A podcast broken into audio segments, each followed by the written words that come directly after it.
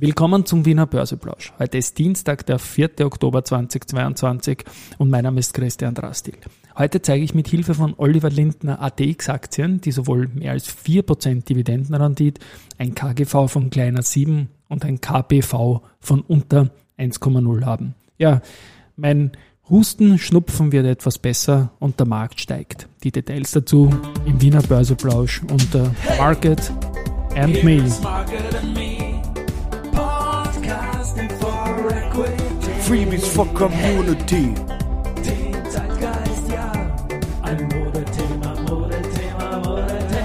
Ja, die Börse als Modethema und die Oktoberfolgen des Wiener Börseplausch sind präsentiert von Wiener Berger und der VAS AG. Ja, Modethema zumindest heute Vormittag.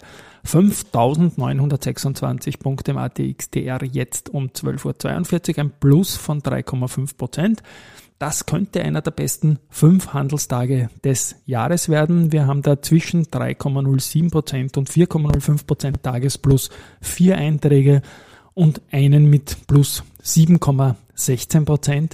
Das ist natürlich weit weg. Das war ein erste Recovery, nachdem die Ukraine-Problematik begonnen hat am 9. März.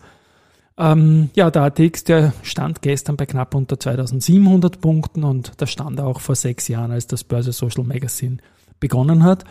Und für mich ist die ATX-Region von 1968, mein Geburtsjahr, immer sehr spannend. Da habe ich dann immer doch Käufe verstärkt und das war rückwirkend gesehen nie blöd, aber wollen wir jetzt nicht sehen, weil das wird nochmal 30 Prozent von oben jetzt bedeuten und immerhin heute geht es ja nach oben. Wir haben auch das FOMO irgendwie kommt vielleicht auch wieder zurück. Ich habe das ja durch Phobie ersetzt, nämlich Wortspiel Phobie, nämlich Fear of Buying In.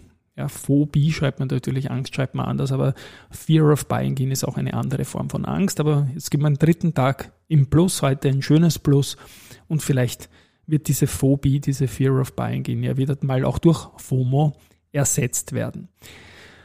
Der ATX und der ATX 5 gab, äh, waren gestern auch Thema in der Beobachtungsliste, die ist wieder gekommen für den Monat September. Die hat jetzt wenig Bedeutung, sind nämlich nur sieben Zwölftel. Die nächste Umstellung ist erst im März.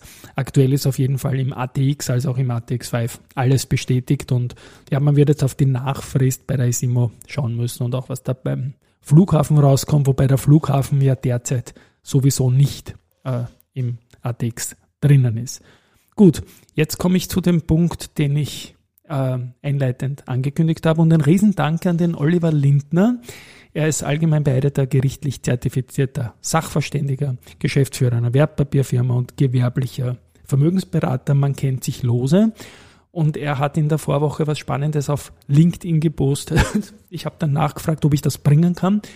Und er hat sofort Ja gesagt und hat das auch noch aktualisiert, jetzt mit den Daten von gestern. Und es geht da aus dem ATX-Universum um Aktien mit einerseits mehr als 4% Dividendenrendite, an KGV von kleiner 7 und ein Kurs-Buchwert-Verhältnis von unter 1,0. Das ist also für Leute, die sich Fundamentalanalyse anschauen, sind das wunderbare Zahlen. Natürlich, die Frage ist natürlich immer Risikohinweis, Risikohinweis, Risikohinweis, ob das jetzt langfristig dann auch alles eintritt. Es kann in der Gemengelage, die wir jetzt haben, immer viel passieren. Aber eine Basis ist es allemal. Und der Oliver hat dazu auf Bloomberg reingeschaut, hat auch noch eigene Ergänzungen dazugegeben. Und letztendlich geht es auch um die zukünftigen Geschichten, um die Schätzungen, die halt bei Bloomberg so einfließen und dann meistens äh, eine Guidance auch für internationale, institutionelle Anleger darstellen. Und wenn man diese ganzen Daten äh, eingibt und dann kommt Folgendes raus. Die erste Group, die OMV, die VG und die Föstalpine, also vier der 20 ATX-Titel, erfüllen in der Tat die Kriterien mehr als 4% Dividendenrendite, KGV kleiner 7 und Kursbuchwert unter 1 auf Basis der aktuellen Estimates. Manche Titel, wie zum Beispiel Raiffeisen, schaffen die Dividendenrendite knapp nicht, liegen aber gut. Wienerberger und Babak scheitern knapp beim KBV-Level von 1,0. Das ist willkürlich, aber in Summe äh, sind die österreichischen Unternehmen da gut aufgestellt. Ich habe daraus eine Screenshot-Geschichte gemacht, mit der ich den heutigen Börse-Podcast dann in Anmoderationsartikel verlinken werde. Also danke nochmal an den Oliver. Zu den Nachrichten, Verbund und Borealis planen ein gemeinsames Projekt. Es geht um grünen Wasserstoff, Düngemittel, Melamin und technischen Stickstoff. Dann habe ich den Antrittsauftrag Jingle zu spielen. Brasilien, Sao Paulo und ein Auftrag zur Lieferung von vier Primeline TMW 2000 Tissue-Produktionslinien. Und da geht es um Klopapier, Servietten, Taschentücher, Hand- und Gesichtstücher. Entschuldigen, also so ganz weg ist noch nicht. Hoffentlich geht es dann im Markt besser. Die Wiener Börse hat die Handelsstatistik für die ersten drei Quartale präsentiert und da geht der Umsatz schon nach oben um 6%, über dem vorher auf 58,2 Milliarden Euro. Man sagt dazu, dass es natürlich Sondereffekte gegeben hat wegen einem Konflikt, die natürlich zumindest äh, anfangs sehr stark auf den Umsatz durchgeschlagen haben. Jetzt steht die Geduld der Anleger auf dem Prüfstand und der Staat sollte langfristiges Agieren steuerlich incentivieren. Die alte Rede, sie kann nicht aktueller sein. Gut. Und abschließend noch Research. Kepler Chevreux bestätigt die Haltenempfehlung für Valneva geben ein Kursziel von 11 auf 6 Euro zurück.